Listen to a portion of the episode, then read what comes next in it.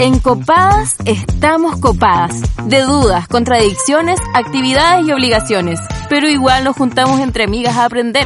Aunque sabemos que nada es tan serio. Ya comienza Copadas, tu espacio seguro. Me gusta Grey's Anatomy porque a lo largo de los años me ha acompañado en cada decisión que he tomado. Grace es ese tipo de serie que te acompaña en distintos momentos de tu vida. Un día puedes ser Mer, al otro Mali y al siguiente Bailey. Es ese tipo de serie que tú dices, ok, hoy veré este capítulo. Y que probablemente te lo sabes de memoria, pero necesitas verlo de todas formas. Para mí Grace es una serie muy especial porque con ella aprendí a sanar y a entender de mejor manera la relación que tengo con mi mamá y no sentirme menos valorable u ordinaria por no cumplir sus expectativas. Aprendí a no sentir vergüenza de mi bisexualidad y poder gritársela al mundo. Aprendí que no tiene nada de malo ser una mujer que sabe lo que quiere y que demuestra ser fuerte sin esperar que nadie la salve. Aprendí que no tiene nada de malo ser dark and twisty, que no es un defecto no saber expresar los sentimientos y a veces querer callar porque nadie nunca te enseñó a ser vulnerable, que no tiene nada de malo no querer hablar de lo que te pasó y que te mereces personas que te respeten tus formas y decisiones, que al fin y al cabo estar dañada no es un defecto, es una fortaleza y que te hace ser quien eres. Me gusta Grey's Anatomy porque me ha enseñado cosas de la vida que me hubiera tardado mucho en entender. No es tan fácil digerir el hecho que puedes rodearte solo de buenas personas y aún así salir herida, porque la gente aunque sea buena la caga, y no con intención de hacerte daño. Es la vida, que nos pasa por encima. Eso me lo mostró Grey's Anatomy, porque George era bueno y no quería herir a Cali cuando se enamoró de Izzy. Meredith no quería dañar a George cuando aceptó tener sexo con él para después llorar, y Mark nunca quiso herir a su mejor amigo mientras era amante de su esposa, pero todos salieron dañados igual, porque así es la vida, porque muchas veces uno termina siendo el daño colateral de acciones de otros que si bien no fueron hechas para dañarnos, lo hacen y duele. Pero con esta serie aprendí a tomar perspectiva, empatizar y dejar que las cosas pasen, porque al final del día todos tenemos algo que descubrir y muchas veces dañaremos sin quererlo a gente en el camino. Me gusta Grey's Anatomy porque las mujeres la llevan, están en todas sus formas, orígenes y colores. Hay mujeres negras, coreanas, gordas, delgadas, heterosexuales, lesbianas, bisexuales, latinas, europeas, bajas, altas, musulmanas y cristianas. Ellas tienen la sartén por el mango y logran dar vuelta el panorama machista de inicios de la serie, posicionándose como jefas en casi todas las áreas de la cirugía. En Grey's Anatomy son las mujeres las que les salvan la vida a los hombres cuando fueron baleados y las que se cubren la espalda entre ellas. Me gusta Grey's Anatomy porque todas las mujeres son a la vez inteligentes, intensas, sensibles, apasionadas y tienen un anhelo de justicia tan grande que son capaces de cubrir un pasillo entero de mujeres para protegerse entre ellas o de ir contra las normas si de ayudar al desvalido se trata. En Grey's Anatomy son las mujeres las más jugadas, las que dejan claro que el mundo es violento y discrimina que el sistema debería apoyar a las personas, pero que el sistema está roto. Me gusta Grey's Anatomy porque a través de sus 8 mil millones de capítulos entendí que la vida se puede ir a la cresta en un ascensor, en una decisión, en un segundo. Y que da lo mismo si eres la rubia de vida perfecta o a la que nunca le va mal en la escuela. Si eres extraordinaria u ordinaria. Todo se puede ir a la mierda muy rápido, te lo merezcas o no. Me gusta Grey's Anatomy porque a pesar de la fragilidad constante de la vida, te enseña que cuando tienes la mierda hasta el cuello, aún puedes bailar en calzones con tu mejor amiga. Porque aunque la vida te llene de problemas y solo quieras acostarte en el piso del baño hasta que pase, eso no va a solucionar nada. Hay que levantarse y seguir bailando. Aunque no te lo merezcas, aunque hayas hecho todo bien, la vida se puede caer y hay que levantarse, poner la música fuerte, bailar y seguir viviendo. You have to move on. ¡Qué lindo! Estoy llorando, chicas. Amo que estemos haciendo nuestro capítulo de Grey's Anatomy, en verdad. Bueno, con ese editorial comenzamos un nuevo capítulo de Copadas Encerradas. Soy Toña González y estoy conectada vía Zoom con mis amigas preciosas Lila Osorio, Camila Monsalva y Camila Mañé. ¿Cómo están mis people? Hola, eh, bien. Eh, ¿Y ustedes? Hola. Emocionada, arrebatada. Bueno, estoy demasiado contenta, onda, mira mi cara, estoy demasiado contenta por hacer este capítulo finalmente. Al fin. Muy contenta de, que estudiar signifique ver Grey's Anatomy. Muy contenta. Porfa que los ramos de la U sean como tan entretenidos como ver Grey's Anatomy, como estudiar para este capítulo. Bueno, les mandamos, antes de partir, les mandamos besitos y saludos a las radios que nos retransmiten. la radio JGM, la radio Manque, radio educativa y Sube la Radio y también obviamente a les amigues de Mantra y todos los podcast amigues de la familia de Mantra. Eso, les TKM.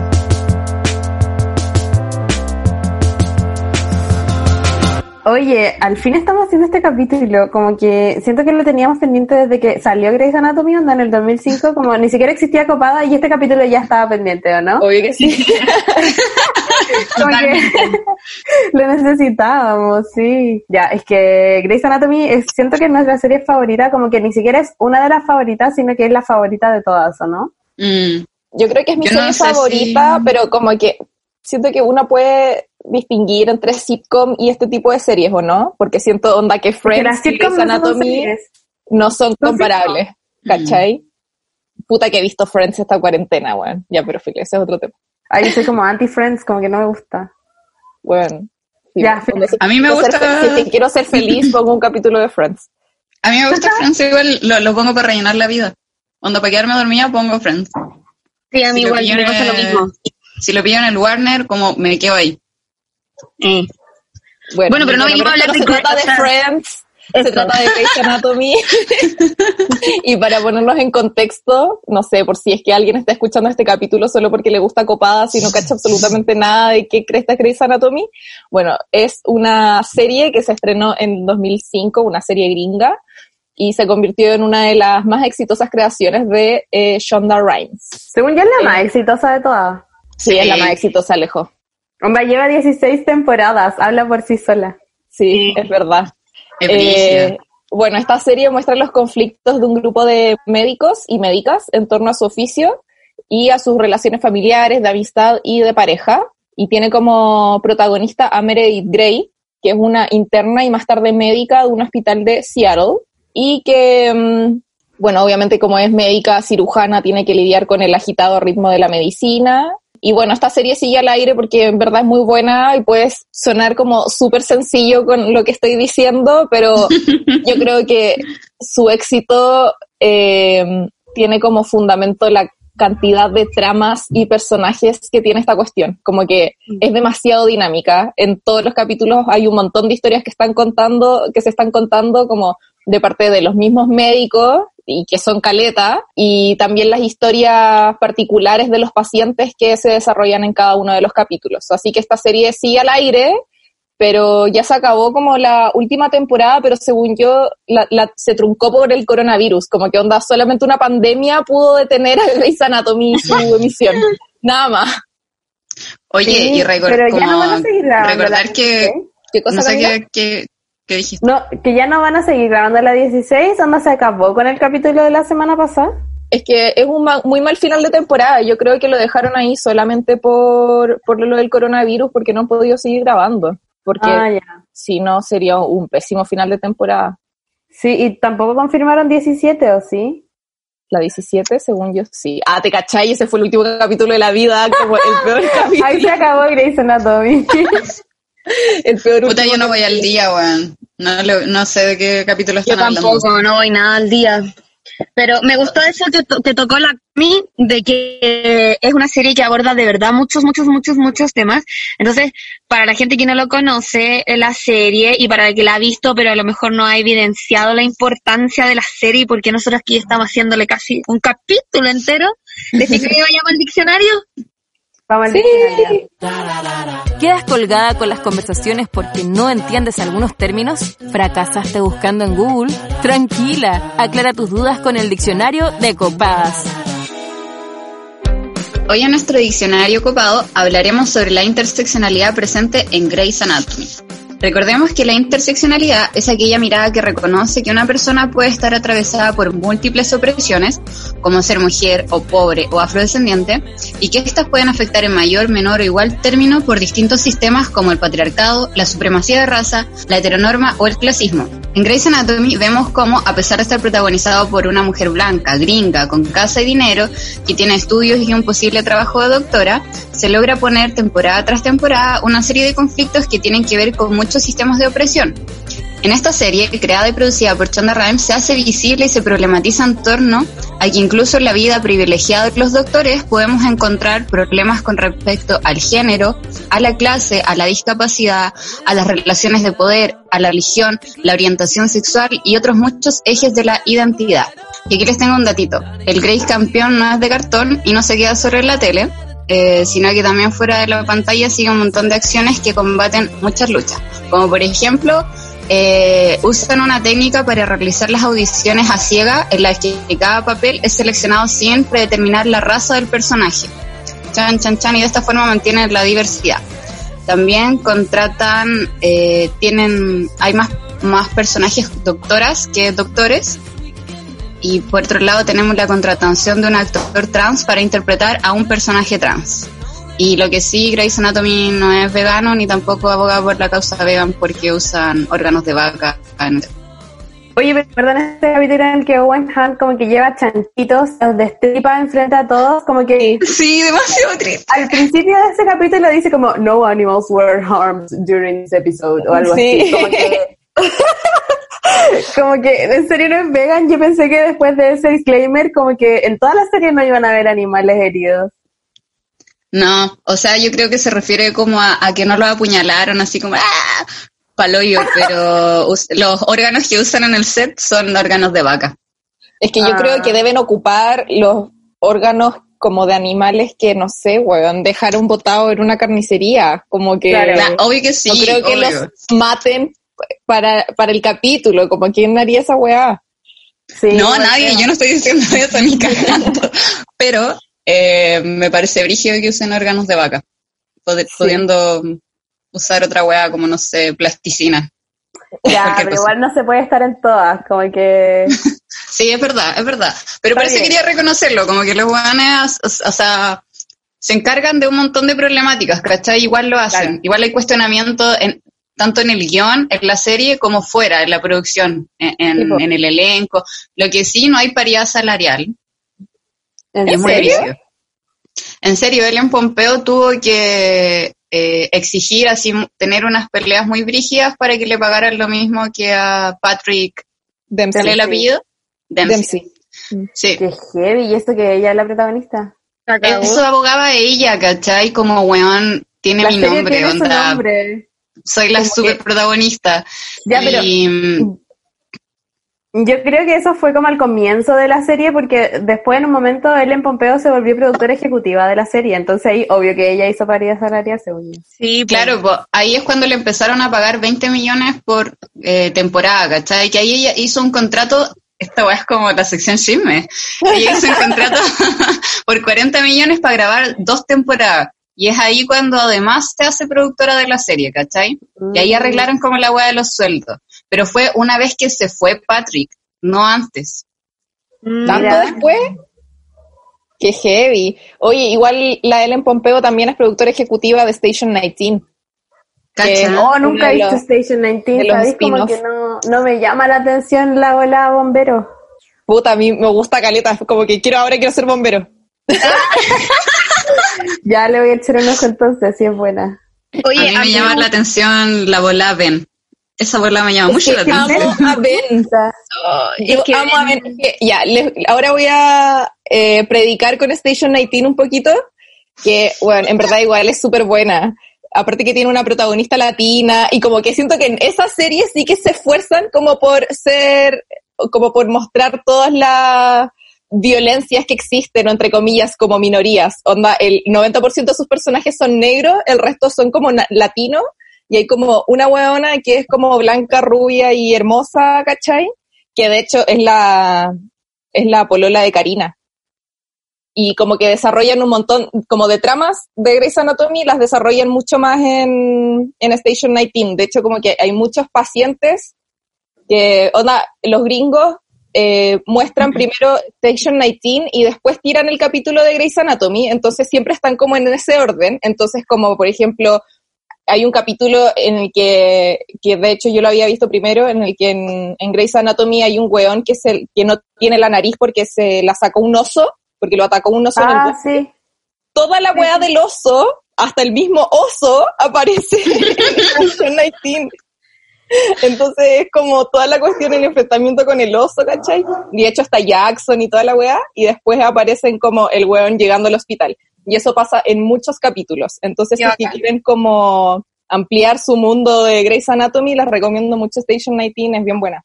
Oye, pero tengo una pregunta, es que la, la estoy buscando en Netflix y dice que tiene una temporada en Netflix, pero abajo dice temporada 2. ¿Cuántas temporadas tiene en realidad? Ahora está en la 3, está en la tercera. O sea, no está la primera temporada en Netflix, qué rabia. No, pues está la primera temporada en Netflix. Ya, pero oigan, quiero, quiero decir algo. ¿Qué? Qué raro. Quizá como que lanzaron la segunda y sacaron la primera. Sí, quizás no compraron los derechos. Oye, pero ¿podemos hablar de. Grey's Anatomy? Ay, perdón. Como que quiero decir algo hace caleta rato, weón. Que Dale. encontré muy brígido eso que mencionó la Lila, que a pesar de como que si bien sus vidas son privilegiadas, como al ser doctores, igual se encuentran problemas de- respecto al género, la clase, la discapacidad, etcétera, etcétera. Y en esa misma línea me gustaría como tocar los distintos temas de diversidad sexual y de género eh, que han visto en la serie como yo comenté anteriormente, a, mí me gustó harto Grace y, me- ayudó harto también como a aceptar eh, mi bisexualidad y como no sentir vergüenza de ella. Y a mí hay una escena que me gusta mucho, que es cuando Cali eh, le cita a su papá como a través de la Biblia eh, que él debería sentirse avergonzado como por la homofobia que está teniendo con Cali al haber traído un cura al hospital como para salvarla del pecado.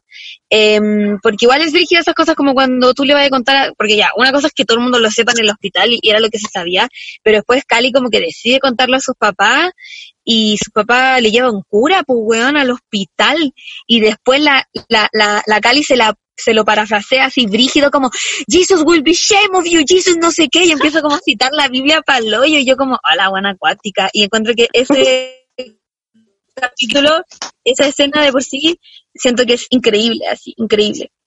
Es bacán cuando le dice que Dios debería estar avergonzado de él. Em, iba a decir, ¿qué iba a decir? ¿Qué iba a decir? ¿Qué iba a decir? Ah, iba a decir que igual ahí lo que se muestra en la serie, lo que se quiere mostrar como con el papá, es que la sociedad puertorriqueña es súper apegada a la religión, ¿cachai? Y como al conservadurismo que conlleva la religión, po.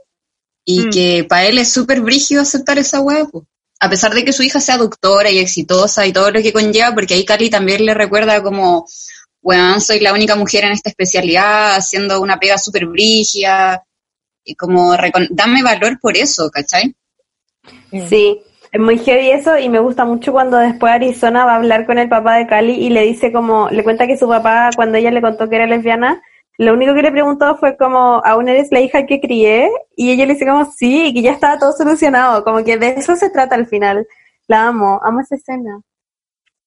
Sí, y me encanta que, que todas las relaciones eh, eh, homosexuales, o sí, todas las relaciones, por ejemplo, esa o la de... mm, hay una relación homosexual también entre dos hombres, pero no, no queremos hablar tanto como de las últimas temporadas, porque quizás vamos a spoilear a alguien que no esté tan avanzada.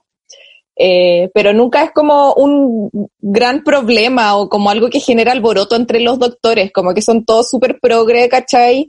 Y como que, no sé, no me acuerdo si es que George se espanta demasiado cuando Cali empieza a salir con Erika Han.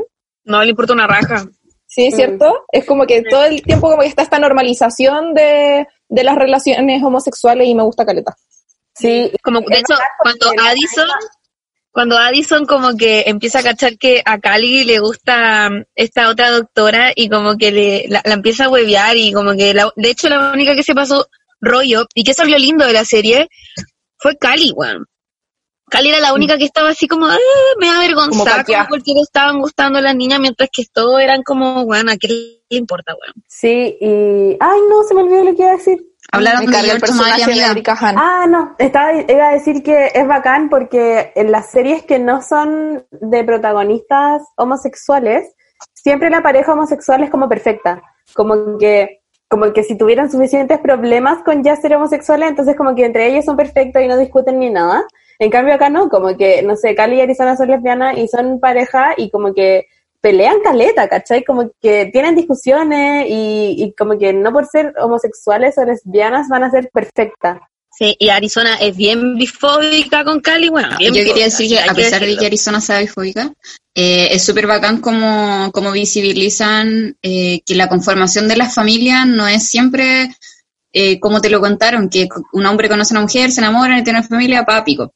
En este caso, Arizona y Carly eh, conforman una familia homoparental con Mark, ¿cachai? Y es como una familia de amigos que crían, amigues, perdón, que crían eh, con estas dos mujeres que son parejas, pero involucrando a este hombre que también es papá, ¿cachai?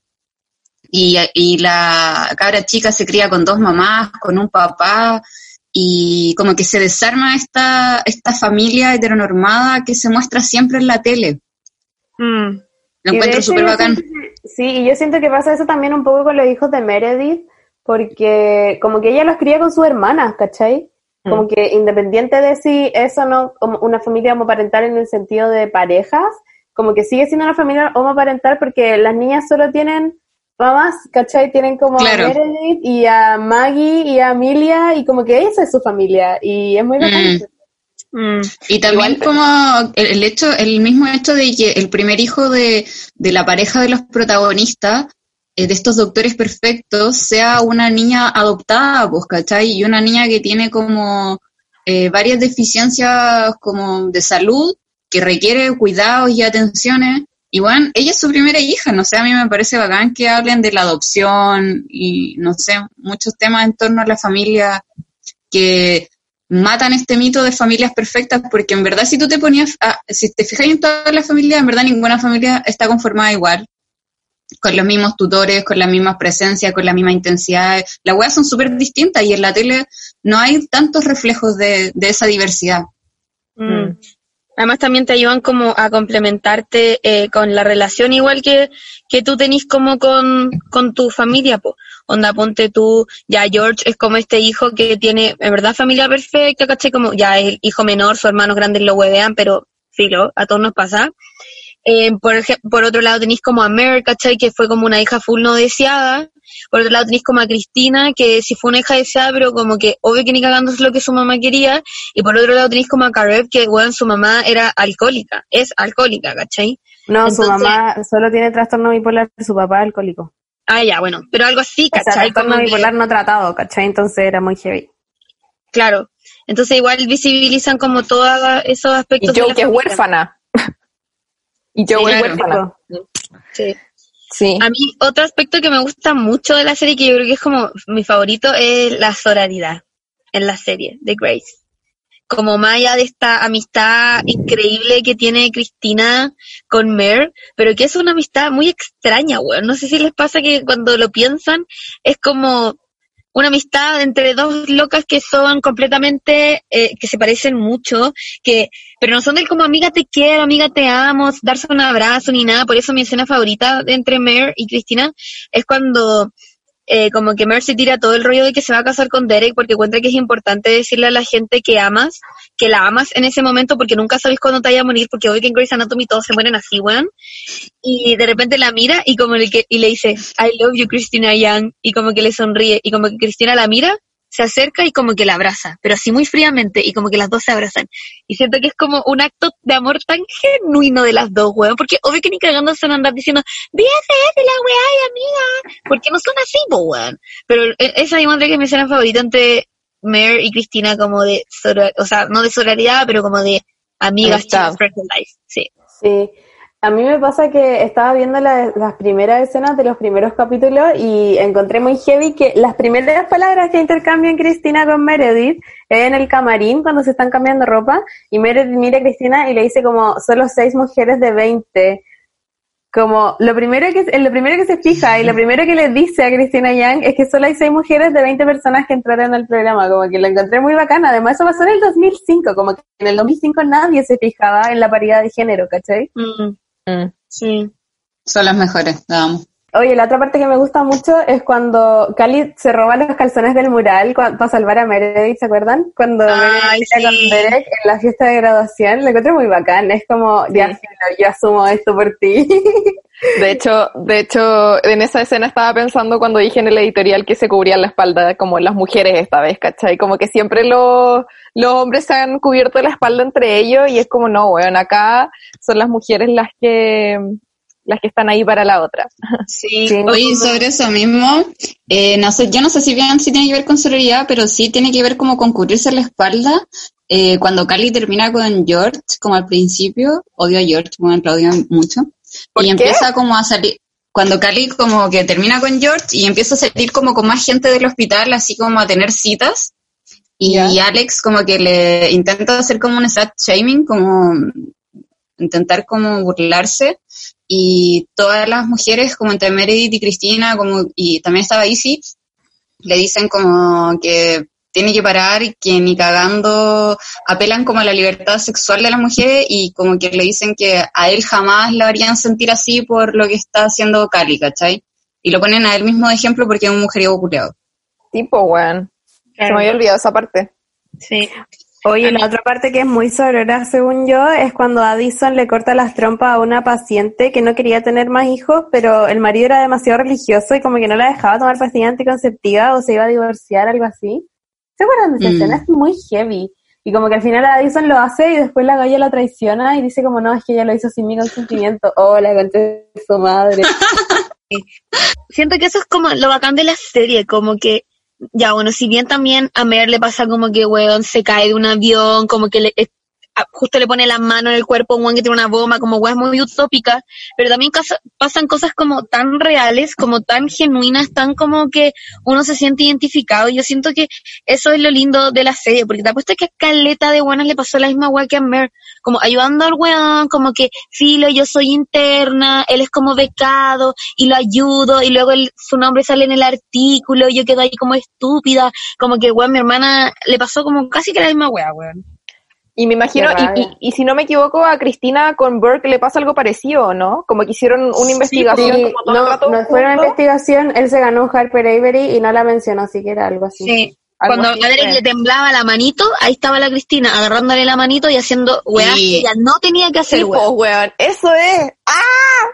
Él ni siquiera podía operar y aún así se ganó el Harper Avery y él no la mencionó, no le dio ni las No. gracias, no dijo nada, buena, nada. Nada, nada, Y después ahí está el culiao, weón. Como, ay, no, es que mm, si te vienes yo me voy a tener que ir cuando se reencuentran.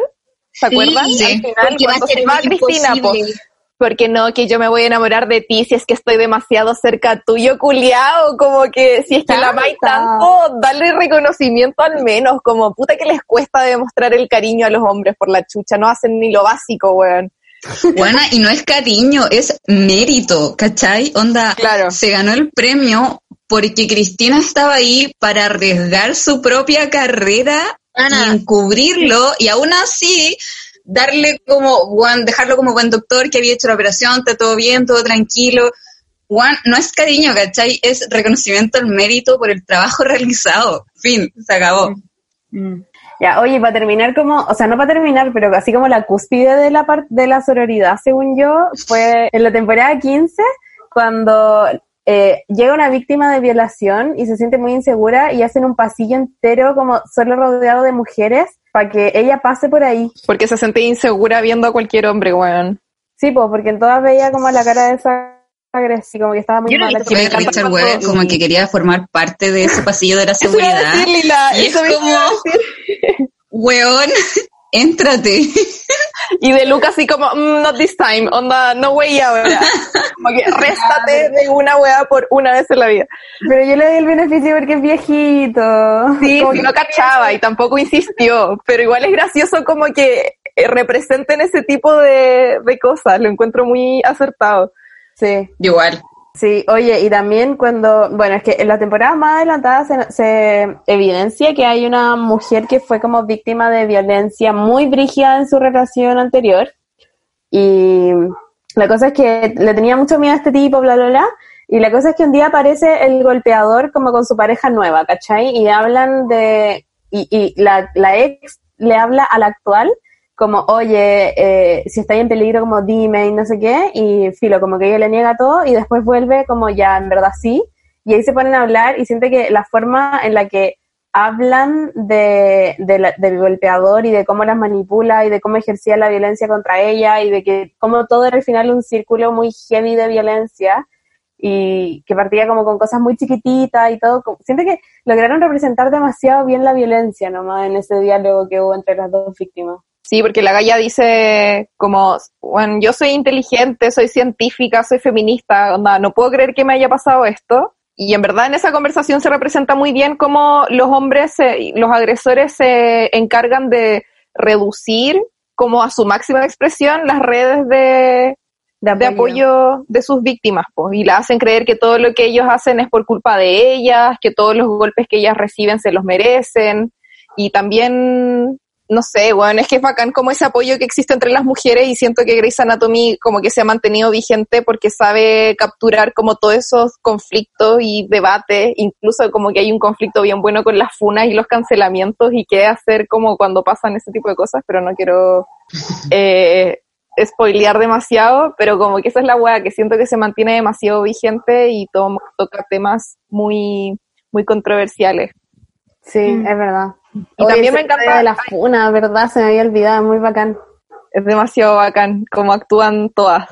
Eh, y también me gusta como que, como en esa misma escena, que nunca haya habido rivalidades hueonas entre las mujeres. Como que siento que en las series, en las películas, siempre ponen a las mujeres así como en contra, como por el mismo hueón o lo que sea, pero bueno, en Grey's Anatomy ni cagando pasa eso. O sea, ya dieron el ejemplo de, de Addison, pero también ha habido casos en que se salvan la vida entre ellas, ¿cachai? Como, y, Sí. y justamente, y justamente ponen, y yo creo que ese tipo de cosas son súper intencionales, como que la buena que se está muriendo es como la ex del pololo de la que lo está salvando, ¿cachai? Entonces Sí. como que justamente da lo mismo el weón en verdad, como que es un factor totalmente irrelevante en esa relación. Sí, Mm. igual me gusta mucho cuando Cali enfrenta a Izzy, porque Izzy se acostó con George. Y Sí. como que iban a hacer rondas o algo así, y ella dice como ya todos ustedes menos Izzy, y como, ¿por qué Izzy no? Y ella como, porque se acostó con mi marido. Y todos como, wow. es muy heavy. Sí, Pero igual es bacán cómo abordan eso, pues, ¿cachai? Que no es como una rivalidad como huevona ni como con Kawin, sino como que las enfrentan, pues, ¿cachai? Como es la Sí, vida culia misma, pues, no sé.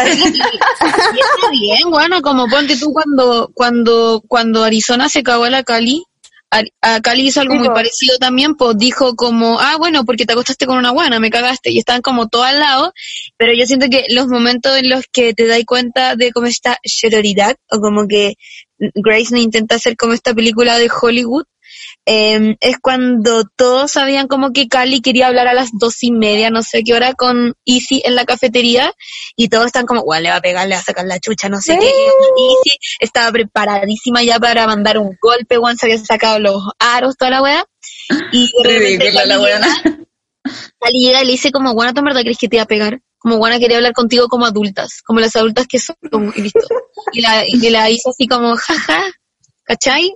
Cali, una, una Sí. mujer hecha y derecha, weón. Oye, yo, ya que estamos hablando de Cali, podemos hablar de, ¿a, a quién se tirarían de Grey's Anatomy? Porque Llegamos a ese momento. A Izzy. yo diría, onda, hombre, Ben, onda, Ay, ya son. Ben, sí. mujer Cali. Me gusta Cali. Yo, Sí, igual ¿hay que decir solo uno? ¿O podemos tener como encuentros poliamorosos y diversidad y cosas interesantes? Sí, amiga, juegue, amiga, juegue. Dale, dale, dale. Porque estoy enamorada como de Carleta de gente, onda, de hombres, Ben y Ben. Sloan. Ben y Mark Sloan. Y de mujeres, como casi todas, en verdad, todas al mismo tiempo. Pero bueno, Lexi Gray, eh, Addison Montgomery, como Cali Torres, Arizona, no me sé su apellido, eh, no Robbins. sé, Robin. Ajá, Arizona Robbins. Y yo de Arizona sería como amiga. Me, me cae bien Guau. Arizona. Y la doctora de no- Luca, La Karina. Oh, Karina. la buena Karina que no me gustó nunca es April, weón. A mí tampoco, weón. Es demasiado Sí, a mí chata. tampoco me gustó, sí. ¿Por qué Avery, siendo el weón más lindo de la fucking tierra, se llegó a enamorar de esa buena? Yo siento que Avery solamente quería enamorarse, porque con cada puta persona que estuvo no le funcionó, weón. Entonces, eso pienso yo, a lo mejor.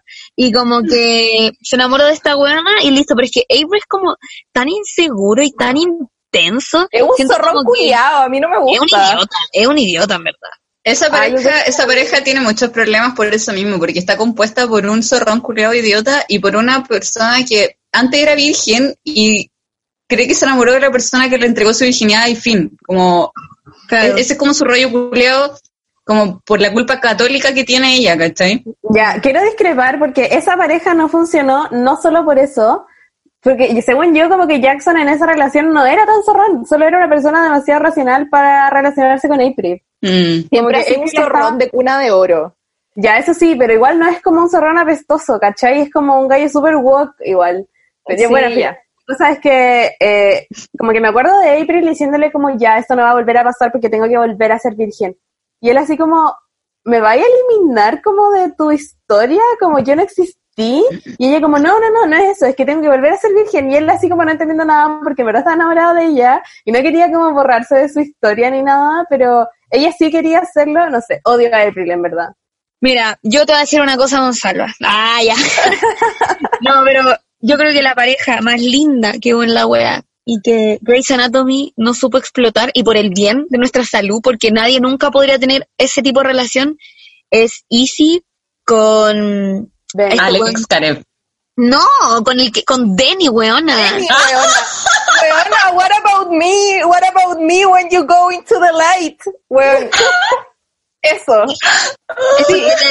Antonia González, mañana. soy de tu team, totalmente. Gracias, Es Camila. que, ¿qué onda que me llegó tanto al corazón? Onda, te juro que lo pienso y estoy a punto de ponerme a llorar en este momento. Lo sé, lo sé, amigo. Amo Puta, a mí no me atraviesa tanto esa pareja. Me da pena, pero no me atraviesa tanto. Pero, Mira, weón, es Denny era, Denny era lo más increíble, como el Era weón estaba de partida. partiendo y estaba en una puta cama de un hospital a punto de morirse y aún así era el weón más atractivo, rico, entretenido, bacán de la vida. ¿Cachai? Sí, imagínate el weón, imagínatelo parado. Eso, pues, imagínate lo que quieras con eso, Lila. Es que yo tengo... Es que desde el síndrome de abandono que una tiene, como que no los busca así como bienecitos, ¿cachai? Una va por el Alex Karev. A Ah, ese te busca. Pero es que Alex Karev es la definición de la, entre comillas, deconstrucción de un hombre. Sí, es verdad. Oye, Así Lina, me acordé de un TikTok que había día, te lo voy a mandar porque es increíble. Oye, que justo tiene que ver con eso que estoy diciendo. Hablando de, que una trae. hablando de Alex Karev, bueno, ayer, como para repasar un poquito lo, eh, las temporadas pasadas de Grey's Anatomy, estaba viendo como las 5, las 6 por ahí, y está Lexi con Alex. Y siento que ese es el tipo de cosas que no debieron nunca haber hecho. Nunca, nunca, Como- nunca. Y aparte como en el capítulo del shooting, como que Alex está entero cagado, como que le disparan en el ascensor, ¿se acuerdan? De hecho, el weón como que casi se muere. Y está Alexi así como, no, no, please don't die, y no sé qué, y le dice, I love you. Y está Mark al lado, y es como, ese tipo de escenas yo las borraría, onda, si es que hay una escena que borrar, más que la muerte de George O'Malley, weón, borraría esa escena de mierda, porque es tan poco verosímil, como, ¿por qué te estaría ahí como enamorando de Alex si tenía un guachito rico? Como Mark Sloan, weón, al lado, más encima, se lo decía al frente de él, no, por favor, Shonda Rhimes, ¿qué onda tus guiones? Ay, pero Es que esa estaba escena- muy confundida. Sí, eso, como que precisamente eso, como que ella estaba muy confundida y además se estaba muriendo y como que no sabía qué decirle para como que se aferrara a la vida, entonces va y le dice eso y como Sí. que además en ese momento mira a Mark así como, como, oh, ¿qué hice? Pero ella lo sabe, sabe que estuvo mal, pero lo hizo igual porque se estaba muriendo, como que ¿qué más iba a hacer? Pero si de hecho Oye, después pero lo dicen, otra cosa que no debió pasar nunca es Lexi Rubia. Lexi Rubia es algo que nunca debió pasar. Y era en la misma época, era en la misma época cuando estaba con Alex. A mí me encantaba Lexi Rubia. Oh, a mí no, yo amo a Lexi y yo Oh, creo que yo, yo creo que si yo me tuviera que casar con alguien de Grey's Anatomy me casaría con Lexi Gray porque la amo, pero en verdad Es la Lexi mejor. Rubia, no. No, Yo encontraba que se veía, es que era como otra Lexi, pues, ¿cachai? Como, yo, lo- yo entendí ahí el- lo que quisieran llevar con el guion. Oye, otra No, yo también, yo también, sí, cuando, Oye, cuando a mí me pasa po. algo, buena, me corto el pelo, me lo tiño, me cambio, me depilo hasta los bigotes, y en verdad lo entiendo, pero no le quedaba tanto como ese rubio. No, además se le A mí veían me muy pocas gustaba. cejas. Yo la Sí. encontré tan linda. Bueno, en fin, es que entre las rubias, ah, ya, bueno. Ah, Otro tema que quería, otro tema que quería a- abordar como para darle mirada a Grey's Anatomy es el aborto, weón. Y aquí entra mucho eh, cuando Cristina eh, sigue firme con su decisión de querer abortar. Y bueno, claramente lo hace y luego empiezan todas estas discusiones con Owen. Y cuando Owen le dice como, you kill my son, como, no, no sienten que esas son partes en que, en que ustedes como que le tuvieron que poner pausa a la wea. Y sí como, palpico. En verdad yo siempre odié a Owen, como que nunca me gustó porque era milico, como ya era milico, entró mal, entró mal a la serie. Y después más encima como que ahorcó a Cristina y como que solo, solo la empeoraba cada vez y después ya pasó eso y fue como no, ya, chao. Y después más encima como que estaban, me acuerdo que cuando salió ese capítulo iban a hacer las elecciones de Estados Unidos y como que estaban hablando de votar porque era como la, la rivalidad de Richard con, con una galla que llegaba y, y, le, y él decía como ya, pero es que nadie puede votar incorrectamente, como, como que no existe el voting wrong y todos lo quedaron mirando como obvio que sí existe y obvio que Owen es facho. Como si crees que No se vota incorrectamente es fachísimo, obvio que sí. Es como un republicano que cree que con votar ya hiciste la pega porque no podéis votar incorrectamente. Sí, Amo o sea, es que igual, facho, igual, ya, el weón es milico, pero es que siento que el patriotismo de los gringos es tanto y, y, y Shonda Rhimes lo tiene así metido, Bueno, weón, en el fondo del corazón, ¿cachai? Sí, Si hay una cosa que le critico como a Grey's Anatomy es ese patriotismo que tiene y el y, y la guerra y la weadita, ¿cachai? Como Sí. la romantización de la guerra y el asunto, pero como que igual puta, Teddy y Owen eran médicos en la guerra, tampoco como que querían tomar armas para matar a hueones, sino como a salvar a su gente, ¿cachai? Entonces, en ese sentido, para mí es- podría ser más terrible, ¿cachai? Pero odio a Owen por otro tipo de weás más que ser milico, lo que sea. Como haberle dicho a Cristina, y, y siempre en todos los casos tener como el rollo del aborto como súper, como que es, es, es su llaga, weón. Y como que muchas veces escarban ahí y, y sacan todo su machirulo que lleva adentro. De hecho, en uno de los últimos capítulos también llega como una paciente que quería abortar y el bueno así como ya, pero conoces todas tus opciones, como que todo el rato intentando como no cambiar la opinión de la galla y al final le terminan diciendo como, bueno, en verdad no tenéis nada que hacer aquí, como, ándate, ¿cachai?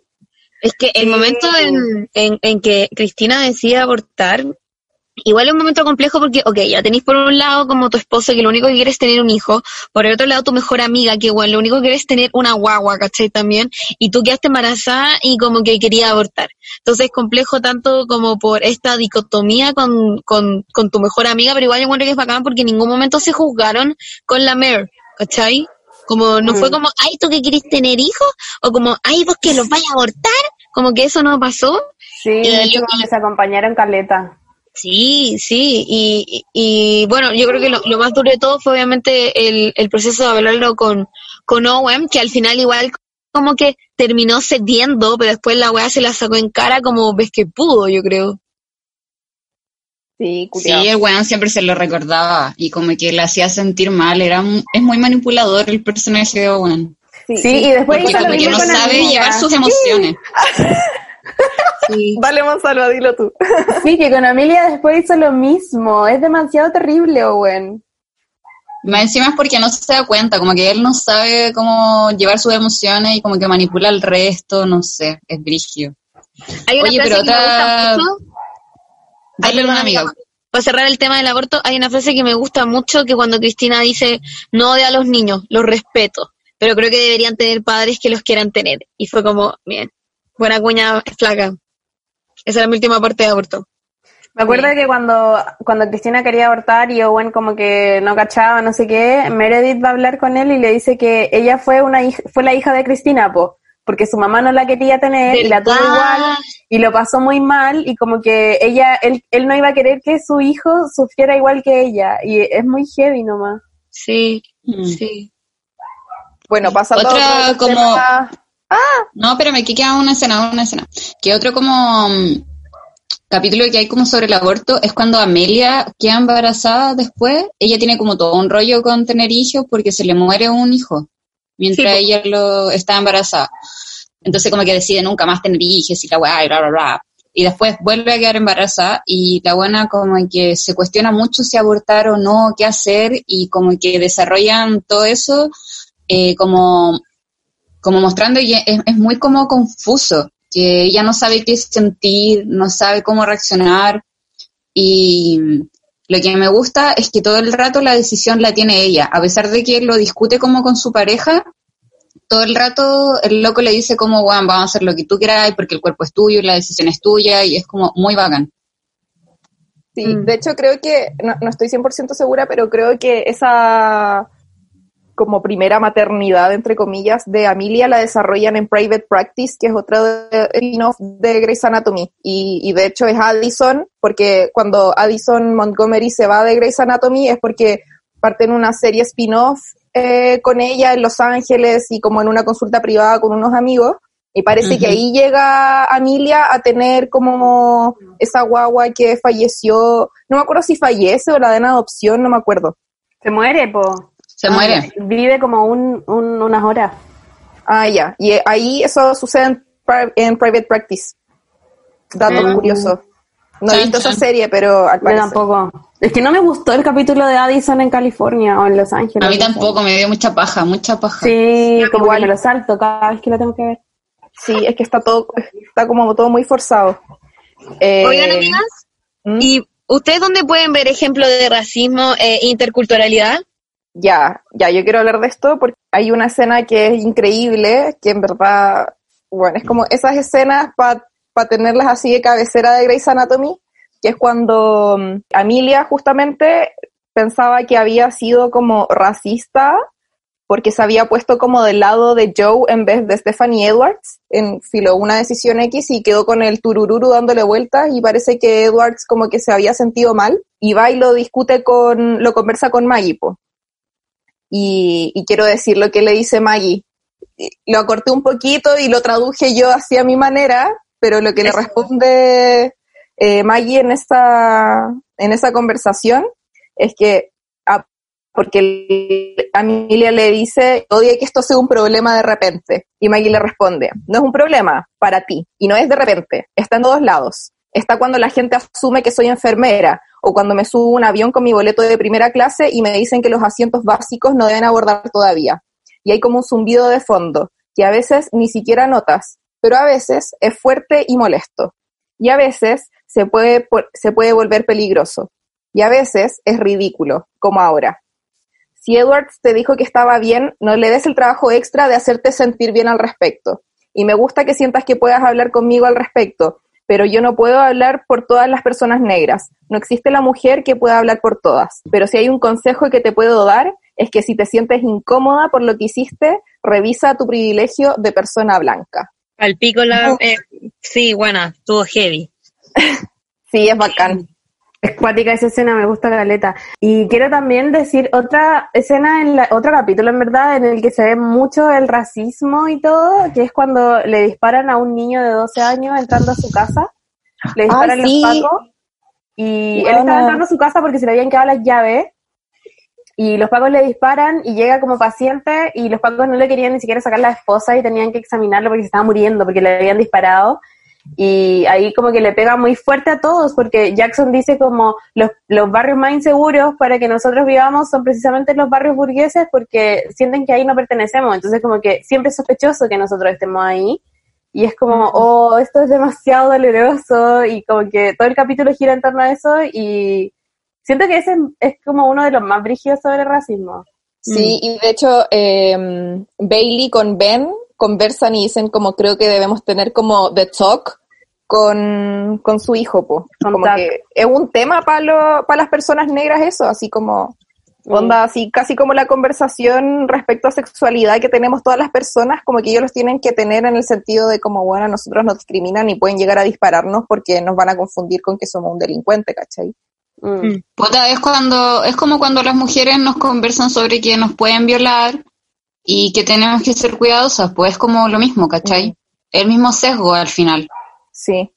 Otra, otra parte en que, que encuentro que, bueno, es notable, eh, creo, si no me equivoco, es el segundo capítulo, cuando llega una mujer china buscando ayuda y, y no, no encuentran a nadie que sepa chino, igual es muy gracioso porque le dicen como, Cristina, traduce, me guía así como, onda, nací en Canadá y de partida soy coreana, ¿cachai? Como, no soy china.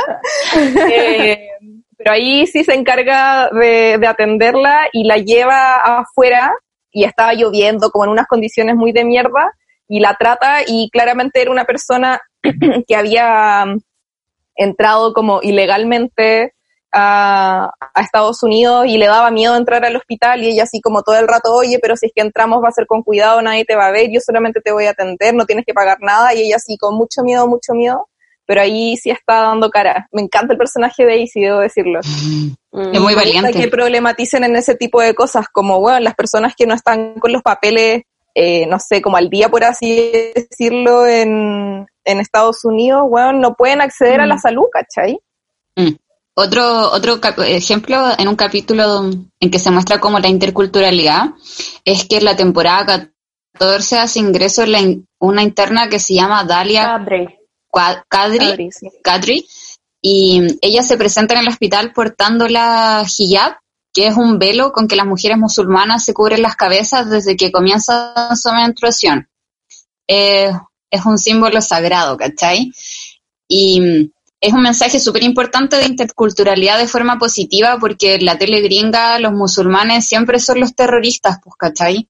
Y en este caso no solamente es una persona musulmana, sino ella además es una mujer que está en un puesto de poder como ser doctora, pues. Mm. Y hay un capítulo que no me acuerdo cuál es de la temporada 14 en que Kadri se quita su velo para salvar a un paciente y le hace como un torniquete con la cuestión y cuando le preguntan por qué se lo sacó, ella re- responde que es un símbolo de mi fe y mi fe consiste en servir y tener compasión. Como que hay, hay muchos, muchos cruces, como que hablan de religión, de interculturalidad, de representación, no sé, es, es bacán. Sí. Mm. es Oye, bacán.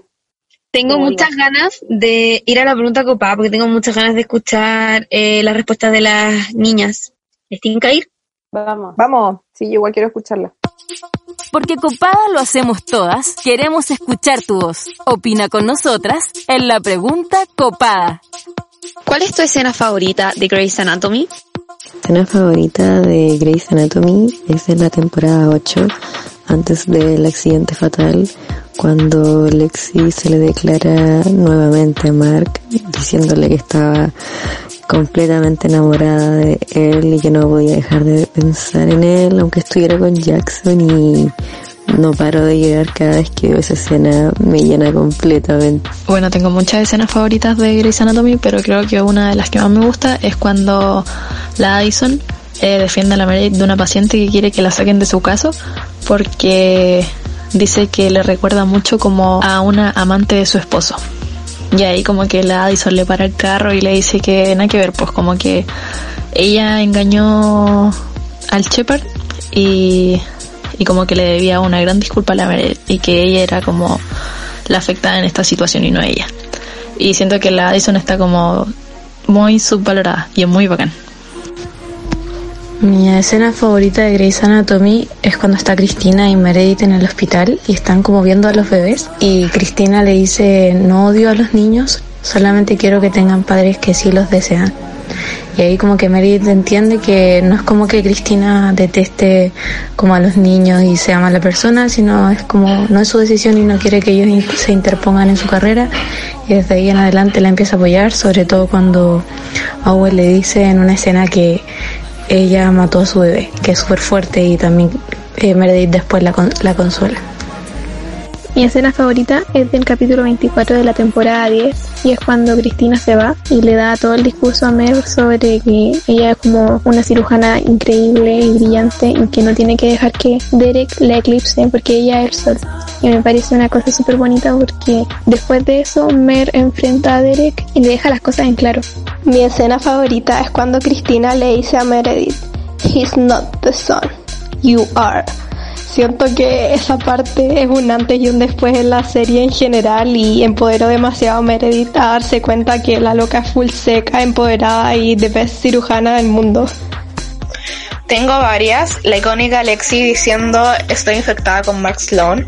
Meredith diciéndole a Derek no me voy a disculpar por cómo elijo reparar lo que tú rompiste.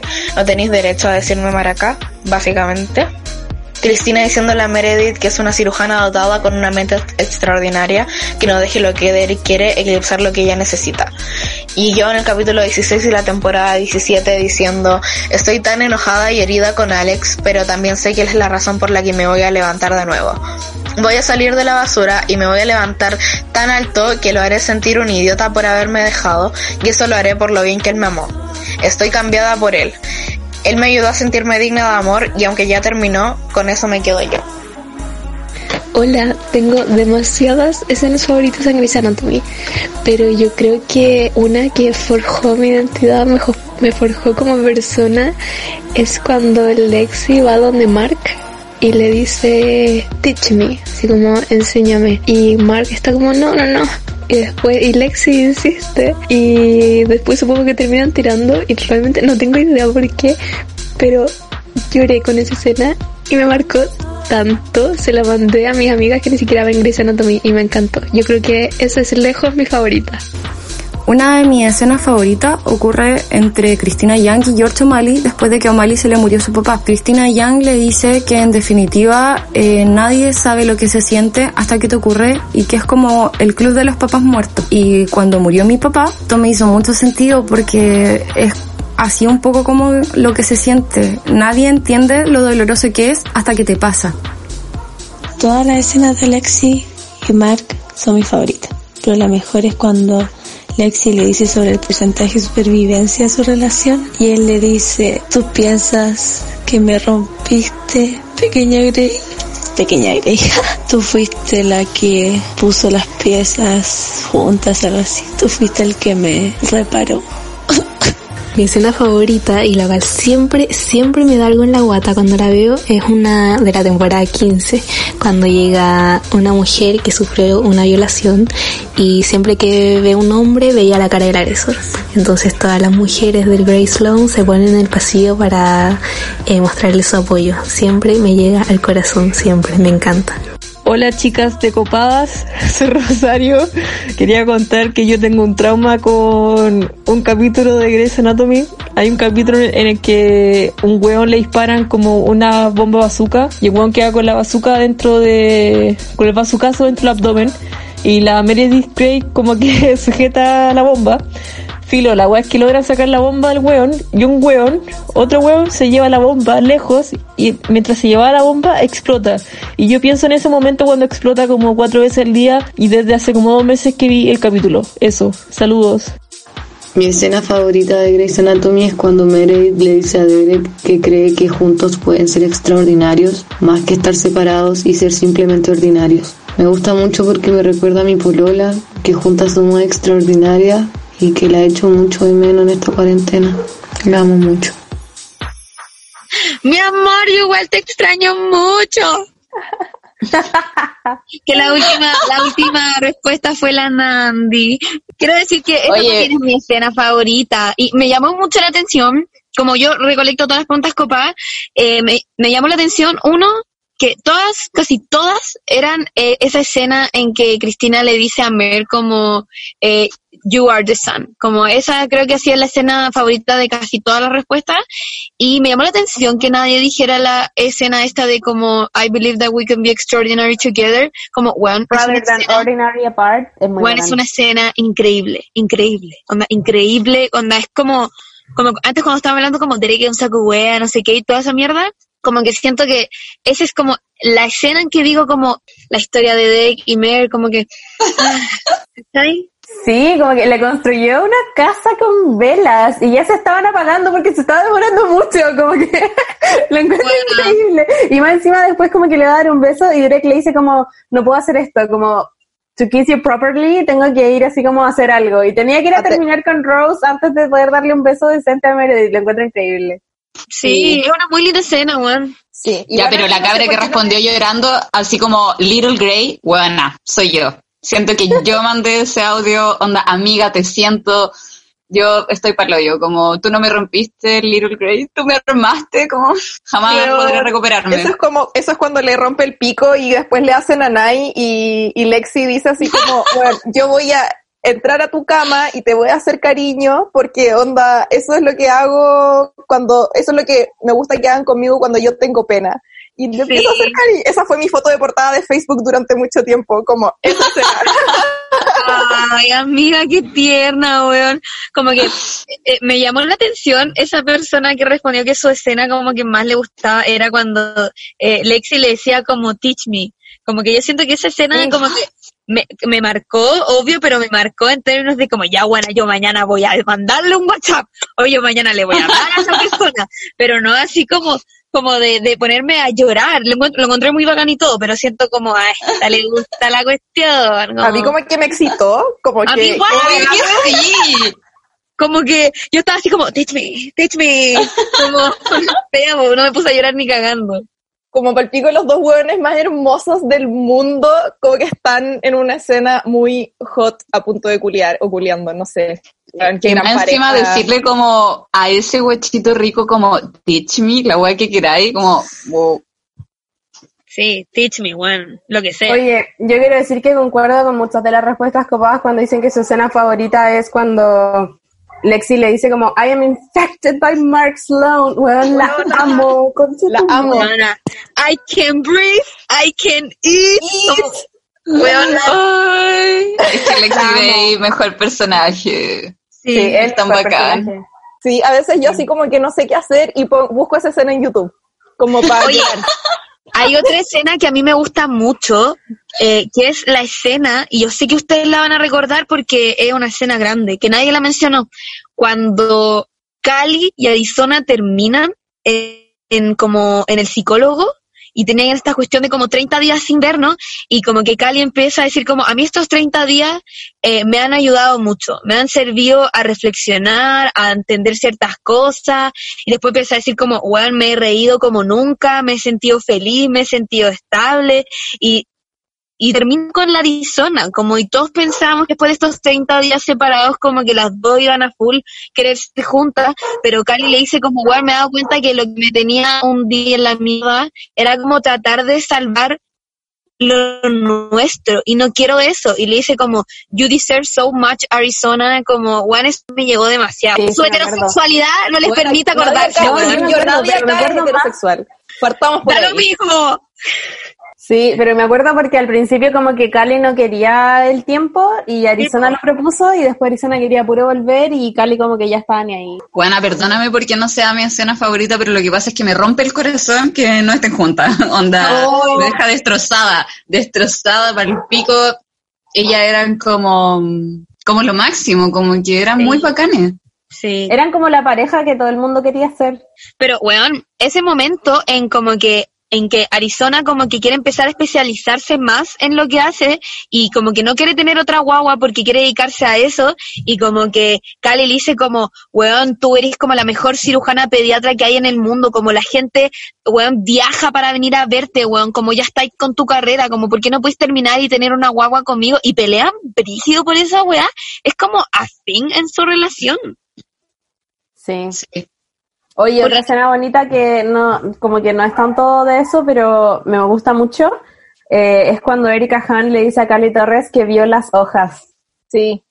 Sí. Es muy no me linda gusta. y llora, y llora, weón, y le dice Sí. como, y veía hojas, y antes solo eran manchas verdes, y ahora veo hojas, y es como, oh, concha tu madre. Sí, es una... es- Ay, no me acuerdo. Eso me acuerdo perfecto, perfecto, perfecto. Como que también me, me quedó súper grabado.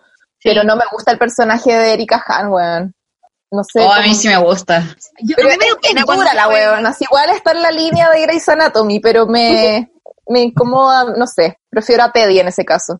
Estamos hablando de Carly. No, a mí me gusta que la buena no, eh, no, no la necesiten joven, ni hermosa, ni nada. Como que la buena es muy chora porque es brígida, pues, ¿cachai? Como que eso me gusta. Sí, a mí me gusta que siempre esté cuestionando las habilidades de Burke porque él era primero porque era hombre. Como que siempre deja entrever eso, como ah, filo, sí, como que Burke siempre va a ser, va a ser Burke como, siempre va a ser el primero porque es hombre, como yo siempre voy a ser la segunda porque soy mujer. Independiente de todas las publicaciones al año que haga, de toda la investigación, de todas las cirugías increíbles que hizo, como que siempre Burke iba a ser el que se iba a ganar el Harper Sí. Avery. Sí.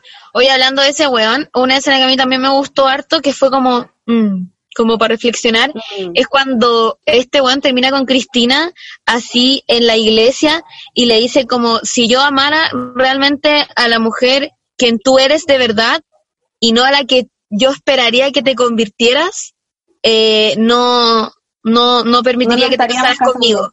Sí, y ahí pf, no se casan. Es como brígido igual, como que yo me acuerdo que cuando él dijo eso, yo como que tuve que retrocederla porque mi cerebro no lo pudo entender a la primera, como obvio, jamás había amado mi vida, como no, no entendía, y lo vi de nuevo, y lo leí de nuevo y dije, ah, ya, creo que lo entiendo, pero igual no lo entiendo, porque no, porque tengo 12, no sé, ¿cachai? Pero igual como que buena escena, buena escena, buena reflexión, como sí, es cierto. Sí, es bacán esa escena y me gusta porque siento que en ese momento no se le da tanto peso, pero años después cuando Cristina está con Owen le dice como hubo un momento en mi vida en el que dejé de ser yo por alguien más y como que estaba dispuesta a casarme y no tenía cejas y ahí es como wow, realmente esa persona era Cristina, como Cristina hizo todo eso por casarse con Burke, lo encuentro heavy. Sí. A mí esa, escena- esa relación me tocó muy brígido porque yo en, en mi vida igual cambié por un loco, ¿cachai? Y llegó un momento en el que yo no me reconocía a mí misma ni a las weas que estaba hablando, ni las que, a las cosas que estaba diriendo, como que me estaba negando absolutamente a mí misma, ¿cachai? Y cuando vi Grey's Anatomy y vi esa relación entre Cristina y Burke, como que fue un reflejo tan brígido, y de hecho lo puse como en la parte donde nosotras eh, pusimos como evidencia del machismo. Ah, no, no, no, no, no lo puse ahí, pero lo puse como más abajo en que como que eh, Cristina se entrega totalmente a este loco, ¿cachai? A un loco que no, no es capaz como de desarrollar sus emociones, de comunicarle las weas que le pasa, y ella como que trata de suplir todos esos vacíos, suplir, suplir, suplir, para que la wea funcione. La loca es capaz hasta de afeitarse las cejas, ¿cachai? Hasta de casarse, aunque ella no quería, en volar hasta la convencida de tener hijos, aunque ella no quería, como que la loca iba dispuesta a salvar la wea al 100%, como dispuestísima incluso a cambiarse ella misma. Es brígido. ¿Por qué bueno están cagados siempre se enamoran de Cristina? Y ella se enamora de vuelta que- de ellos. Sí, siento que Cristina nunca ha tenido como a una pareja que se merezca. Como que Siempre está a su nivel, tocado ¿no encontráis? sí, como... Obvio que Cristina tenía que enamorarse de mujeres. Sí. Obvio que sí, Ivana. Obvio tenía sí. a lesbian vibe como palpico, ¿o no? Eh. Igual no al sé, final Ivana. estaba, estaba con Sharky, ¿se acuerdan de Sharky? Y que se va con él después de su nueva pega. Bueno, me cargaba esa relación. A mí Es que igual, era, no era extraña, era extraña, pero siento que igual lo pasaba bien. Como que nadie, nadie le daba mucho color con la weá, como que sentía como, bueno, al fin Cristina puede culiar tranquila, sin un weón cagado que esté como Ay, en, quiero en esa tener relación, hijos. ¿cachai? Ay, que quiere tener hijos o algo así, como que Claro. weón, la admiraba, quería aprender de ella, como que asumía que estaba mucho más por encima de él, pero filo, culiaban y como que ahí se acababa su relación, ¿cachai? Eso era Oye, una- con lo que dijo la, la Lila sobre eh, evidencia del machismo, bueno, a mí una escena que me gustó mucho es cuando, bueno, cuando Derek le dice a Mer que imperdonable el hecho de que ella se haya metido con otro weón, que fue cuando se metió con George, y le dice como, a lo mejor debería meterte con Caleb, pues como se sabe que a él igual le gusta meterse con otras personas, ustedes dos tienen eso en común, y como que le hace sentir que debería sentirse avergonzada por cómo ella vive su vida sexual, y ella le dice como, em, ay, weón, ¿cuál es la cuña como en inglés? Como, eh, la tengo en la punta de la lengua. Em, ¿Qué cosa? No se la saben de Cuando- memoria. cuando Derek le Sí, dice, le como, I'm not, sí, como, I'm not going to apologize for how I choose How to I chose to what repair- you broke. You don't get to call me a whore. Weón, gran escena, weón. Gran- dígalo en español, por favor. Que le dice como, no me voy a disculpar por cómo elijo reparar lo que tú rompiste y no tenéis derecho a decirme maraca. Claro. Weón, ocúpenlo en la vida diaria. Y le dice como cuando yo te conocí, weón, yo pensé que había eh, conocido al hombre de mi vida. Entonces todo como los abandonment issues que había tenido como a quién le importa, si yo ya estaba completa, donde ya había encontrado como al hombre de mi vida. Entonces ahora no me vengáis a huevear como yo decido, porque le dice como tú elegiste a la otra, así que no me vengáis a huevear ahora como yo decido sanar lo que tú rompiste. Yo a veces pienso que Meredith se debió haber quedado con el veterinario, weón. Estaba Obvio rico que weón. sí, weón. Y era, tan- era tan bueno y tan Era muy tierno. tierno. Le llevaba comida a Izzy cuando Meredith no estaba en la casa, como, ¿qué nivel de pololo? Y era re guapo aparte. Porfa, reaparezcan a ese veterinario, como que aparezca ahora en la temporada 16 o 17, me importa un pico, pero que vuelva. Sí. Finn, Finn se llamaba Finn, y la fue a ver cuando le dio apendicitis, y ella miró como a George y a Derek y a Finn y dijo como, oh, all my boys together. Sí, sí. Me lo Ya, imagino ahora, Dale. No iba a decir algo muy cochino, que me lo imagino ahora como más con barbita y cosas así, pero igual rico, po, porque Bueno, uno ¿te igual- la barbita? A mí me da como asco. No, y barbita un poco de blanca, con, con, con canitas Ah. de yasca también, onda, ese nivel de ya daddy. Ya, oye, sigamos con la, la, como las formas en las que se evidencia el machismo heavy, heavy, heavy. ¿Se acuerdan que en la primera temporada cuando Alex eh, conoce a Meredith le dice como que, que es una buena enfermera, algo así, y la cosa es que Meredith le dice como, ¿cómo me llamaste? Y se enoja caleta. y en ese mismo capítulo Alex no podía diagnosticar, o sea, diagnosticó mal a una paciente y como que la paciente se empeoró por su diagnóstico malo y todo, y después Meredith como que le tapa la boca frente al chief eh, dándole el diagnóstico correcto y como que queda la cagada y Alex queda así como, puta esta weona era que llamé enfermera me humilló. Es muy Eh, bacán Sí. es bacán. Y de hecho a la mamá, a Ellis Gray, se lo hicieron también. Es que justo ayer vi el capítulo como Ah, cuando ¿verdad? están en esa conferencia Sí, hablando de casos como importantes de sus vidas. Y, y Weber habla como de un caso de VIH cuando todavía no se sabía cómo tratar el VIH. Y ahí muestran a Ellis jovencita y también pasa la misma cuestión, pues también le, Le como que entre los médicos, no sé, intentan humillarse tratándose enfermero o qué. Sí, Pero como- Eh, ahí, ahí vemos como la interseccionalidad como de múltiples euregianes, que lo que querían mostrar era como el tema del VIH, pero además que era como un médico negro y una médica mujer, y que están como estas relaciones de poder entre los doctores, porque los doctores son más jerárquicamente que las enfermeras, ¿cachai? Mm. Como que quiere mostrar un montón de cosas a través de esa escena. Mm. Oye, otra, Ah, perdón, dale. otra evidencia eh, del machismo es cuando eh, Izzy hace una reivindicación de su cuerpo, cuando Karev la huevea y pone fotos de ella en ropa interior en el hospital y como que se acuerdan de esa escena y ella como que no siente vergüenza por su pasado ni por su cuerpo y dice como quieren verme quieren verme ya pues bueno y se empieza así como a sacar la ropa y después le dice como si me queréis decir como doctor model como ya dímelo pero mientras tú estás teniendo una cuenta como de y tanta plata yo no tengo ninguna puta cuenta que pagar weón y se I'm va out of debt. Sí. I'm out- eso mismo es muy La buena bacán. Oye, ¿y se acuerdan cuando hubo un tiempo que Owen era como chief? Sí. Y justo no había como cabeza de cardio, no había como jefe de departamento en cardio, había un hueón muy demasiado don nadie, y Cristina ya era accionista del hospital. ¿Se acuerdan de eso, no? De esa, de esa A- a ver, como- desarrolla. Ya, lo que pasa es que había un hueón que era como... Fue después del accidente. Fue después del accidente, porque ya habían tenido, ya tenían acciones del Grace Loan, Claro. de ese. Entonces, eh, había un jefe de cardio que era nadie y Cristina estaba enojada porque quería aprender y no sé qué, pero como que el jefe de cardio le dijo, ya sabes qué, haz tú la hueá que queráis, anda tú toma todas las decisiones, yo solo voy a operar así como tranqui. Y ella era la encargada de tomar las decisiones, aunque en el papel el jefe de cardio fuera el one. Pero como que ella era tan seca y el buen confiaba tanto en ella que le delegó todo. Entonces, como que Cristina tomaba cualquier decisión y Owen, que ya era su pareja, iba y se la cuestionaba, pero así heavy. Y le decía como, no, Cristina, es que tengo que chequear esto como con el, con el doctor, ¿cachai? Y ella como, Owen, ¿por qué? Como, filo, anda a hacer lo que queráis. Y como que iba dando el Owen y le decía, oye, ¿es verdad que tú autorizaste a Cristina a hacer esto? Y él como, mm, sí, como no tenía idea, porque Cristina como que ya ni siquiera le informaba a la weá. Y él como, sí, sí, que haga lo que sea, como filo. Y yo, bueno, haciendo eso todo el rato, como todo el rato cuestionando las decisiones que tomaba Cristina y como, como consultándolas con el weón que era doctor y que era hombre.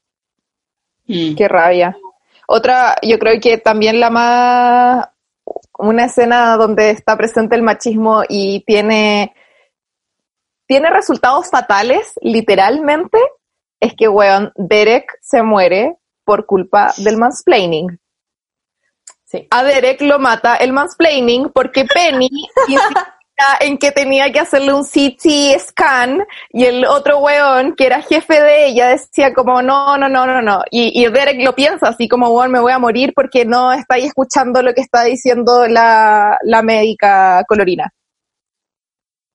Derek se muere por el mansplaining. El machismo mata, chicos. Siento que la- lo- lo- los dos ejemplos que acaban de decir ustedes dos tienen muy que ver con esto de como no escuchar lo que está diciendo como una compañera mujer y pero al mismo tiempo también Grace tiene todo esto de como mostrar las fortalezas, independencia y liderazgo de mujeres. Entonces quiero preguntarle cuál es su escena favorita eh, de tocando ese tema. ¿Puedo partir por la mía? Obvio. Vale.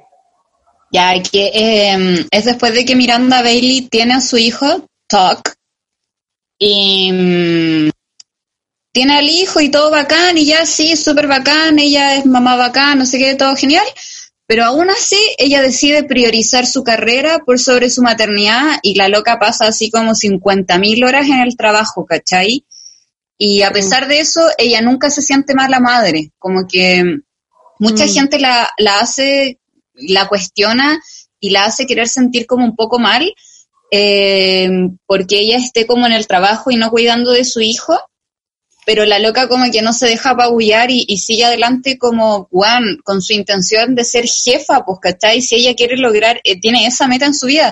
De hecho, hay una escena, no me acuerdo bien qué capítulo, pero está ella operando y la, la está asistiendo Meredith y Meredith como que le hace una pregunta así como, y a usted no le importaría como lo que piense su hijo que está en casa y usted está acá y, y la Bailey le para y le dice así como, doctora Gray, esa weá es mi vida privada y si usted quiere seguir como en, en mi quirófano, se tiene que como preocuparse de la weá que está haciendo porque más encima lo está haciendo mal y dejarse de hablar estupideces.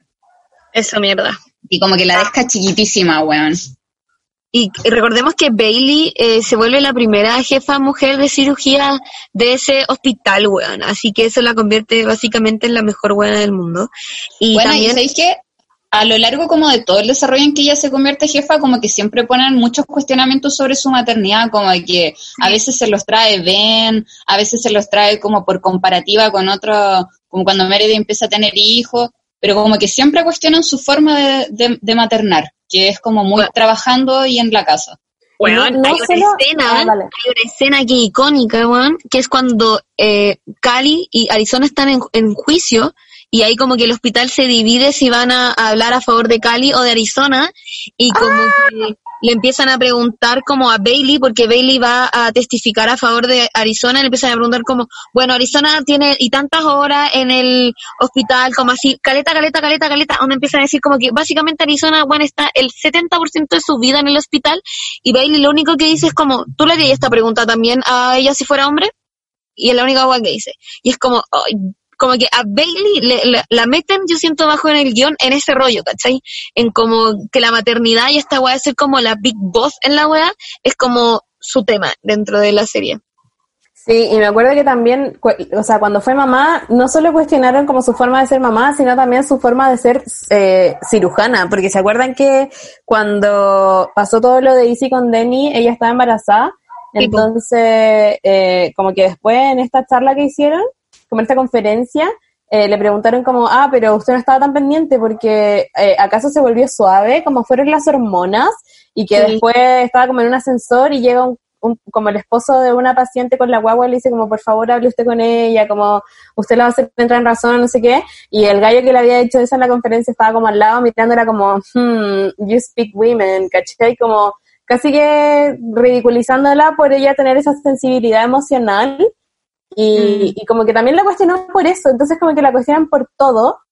Y a mí una cuestión que me quedó muy marcada fue cuando Bailey ya era chief, o sea, ya era como la jefa de cirugía de toda la cosa, y quería usar crocs, weón, y quería andar con crocs porque estaba chata de los zapatos con taco, y era un tema para ella, porque como que si andaba sin zapatos con taco, como que nadie la iba a respetar y nadie iba a creer que ella era la jefa, entonces no podía no usarlos, y como que solo le dolían demasiado los pies, weón, y solo quería usar crocs, y como Sí. que al final se emancipa de la weá y se las pone igual. La amo. Sí, Oye, otra-. Oye, eh, también otra, otro tema que mm, abordan mediante Bailey y que en verdad es súper potente a lo largo de toda la serie es como la importancia que le dan en la serie a la salud mental, weón. Como eh, y con Bailey muestran, bueno, que ella tiene este TOC, ¿cachai? Y desde que yo vi esos capítulos en que a la Bailey se le diagnosticaba con, con este trastorno obsesivo compulsivo, como que yo dije, bueno, en verdad voy a dejar de decir que tengo TOC, porque ni cagando eh, me siento enferma. ¿cachai? Ni cagando tengo TOC, como que dejemos de suavizar este tipo de enfermedades mentales porque la weá es un problema en serio, ¿cachai? Y también a lo largo de toda la serie como que se pone mucho énfasis en que, por ejemplo, Mer se terapé, que Owen obviamente necesitaba terapia y hay un personaje en las últimas temporadas le para bien los carros como bueno, hay tomado puras malas decisiones en tu vida, como que yo me estoy haciendo cargo, yo también he pasado por weas acuáticas y me estoy y ahí voy a terapia, weón, con mi pareja una vez a la semana, voy a pera- eh, terapia personal como otra vez a la semana y yo me estoy haciendo cargo de la weá porque esta cuestión no va a cambiar y no va a mejorar si es que no resuelvo la mierda que tengo en la cabeza, ¿cachai? Y es una buena parada de carros que necesitaba Owen Hunt. Y después incluso otro personaje se interna. Sí, pues, a terapiarse. claro. Entonces, eh, sí, como que le da mucha importancia y lo encuentro muy bacán. Oye, pero yo quiero decir dos cosas. Uno, eh, con respecto a Bailey, que todo lo que la critica, no sé qué, bla, bla, bla, eh, también demuestran que esas críticas no provienen como solo de su entorno labo- laboral, sino que a ella le cuesta un matrimonio, como que se divorcia por eso también, como porque prioriza su carrera. Y, otro, y so- lo que dijo la Camila eh, acerca de la salud mental, es- eh, siento que es muy bacán que se le dé tanta importancia, sobre todo porque son sujetos y sujetas de privilegio, ¿cachai? Son gente que tiene acceso a salud mental y es bacán que la tomen. De hecho, ahí mismo como que se cuestionan el que no estén yendo como a diversas terapias. po. Y no solo sobre eh, materias como depresión o ansiedad o trauma, sino como problemas como el al- alcoholismo también. Oigan, amigas. Amigas, eh, ya para ir cerrando, quiero hacerles una pregunta y así como para... Pa, eh, esta es una respuesta rápida, que dice así. Personaje favorita, pareja favorita y a quién se culiaría. Voy a partir yo. Personaje favorito, Cristina Young, por siempre te amo, weón, eres lo que yo quiero ser en toda la vida. Pareja favorita, eh, Lexi y Mark. Y a quién me culiaría, a eh, Ben. La siguiente, bitch. Eh, pusiste, eh, dijiste literalmente toda la agua que tengo en el guion, así que como que Fabi retuita todo lo que dijiste, onda mi personaje favorito, Cristina Young, te amo por siempre, ojalá sea Cri- Cristina Young mañana cuando me levante. Mi pareja favorita también es Mark y Lexi, y me culiaría a Mark y a Lexi juntos. O por separado. Amiga, yo también dijimos lo mismo, te juro que ni vi tu respuesta, no solo di como personaje y todo eso. Chócale. Y te lo juro que escribimos lo mismo, onda, dijimos lo mismo. Te amo. Dale, Gonzalo, porque sigo pensando en mi pareja favorita. Igual, eh, ya, pero mi Me da mucha risa que siempre hacemos dos equipos aquí en, en esta situación llamada copadas. Sí. Eh, mi personaje favorito es Lexi. Eh, mi pareja favorita. mm, Ah, ya tengo mi pareja favorita. Pero es de la última temporada, así que no sé si decirla. Acaba sí, de tener guagua, igual, igual estaba pensando en eso, pero no voy a usar una de las temporadas anteriores. Creo que Easy con Denny. Eran los que más se merecían ser felices. No, pero Easy con Alex igual. Easy con Alex. O Easy Sí. con Denny. Ya, bueno, Easy con los dos. Y Amo. ¿Y a quién me culiaría? A Jackson Avery, weón, lo amo. ¿En serio? Lo encuentro ¿Por qué te cero cuando está sin polera? No, no le Yo lo encuentro zorrón, tan encuentro que ya- fome. Encuentro que era millonario, filo, pero no, no es como un weón zorrón cerdo, es como, no sé, lo amo en verdad. No, yo también Siento que amiga, lo haría mal. Taiman, No, ni cagando. súper Ni bien. cagando, sí. No, siento que es puro bla bla, así como pura boca, pero que a la hora de los yugos no daría. No, yo creo Como que... que haría puro el misionero nomás. Oh, bueno, yo siento eso de Derek Shepard. Aparte Ah, que sí o primer- sí. Sí o sí. que el Derek primer es un beso que pésimo besador. Be- el Derek es un primer beso que tiene con Meredith en el ascensor, que pudo haber sido icónico, weón, es el peor beso de la historia de la televisión mundial. ¿O no? Aunque sabéis que, aparte de Jackson, a Karina. Sí. Es que Karina es una grande. Rígida. Aparte promete, promete por su especialidad, por su investigación, promete. Sí. Bueno, yo Hoy deberíamos hacer la ver, segunda parte. porfa. Sí. Una- Que la gente nos comente cuando escuche Quieren una segunda y que- parte, sí. y que quieren una segunda parte. Eso quería decir yo, que a mí una niña me escribió y me dijo como, weón, hagan uno, dos, tres por temporada, weón, hablen siempre de Grey's Anatomy, como que 100, 200, lo que queráis. Hagamos un Estoy de podcast acuerdo. paralelo De Grey's Anatomy. Eso. Ya. Ya, Eh, chao.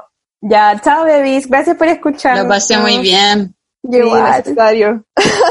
Chao. Bye. Nos vamos a ver Grey's Anatomy, parece. Eso. Bueno. Ya, besitos. Así termina un nuevo capítulo de Copadas, tu espacio seguro. Acompáñanos todas las semanas para reflexionar, conversar y tirar la talla entre amigas.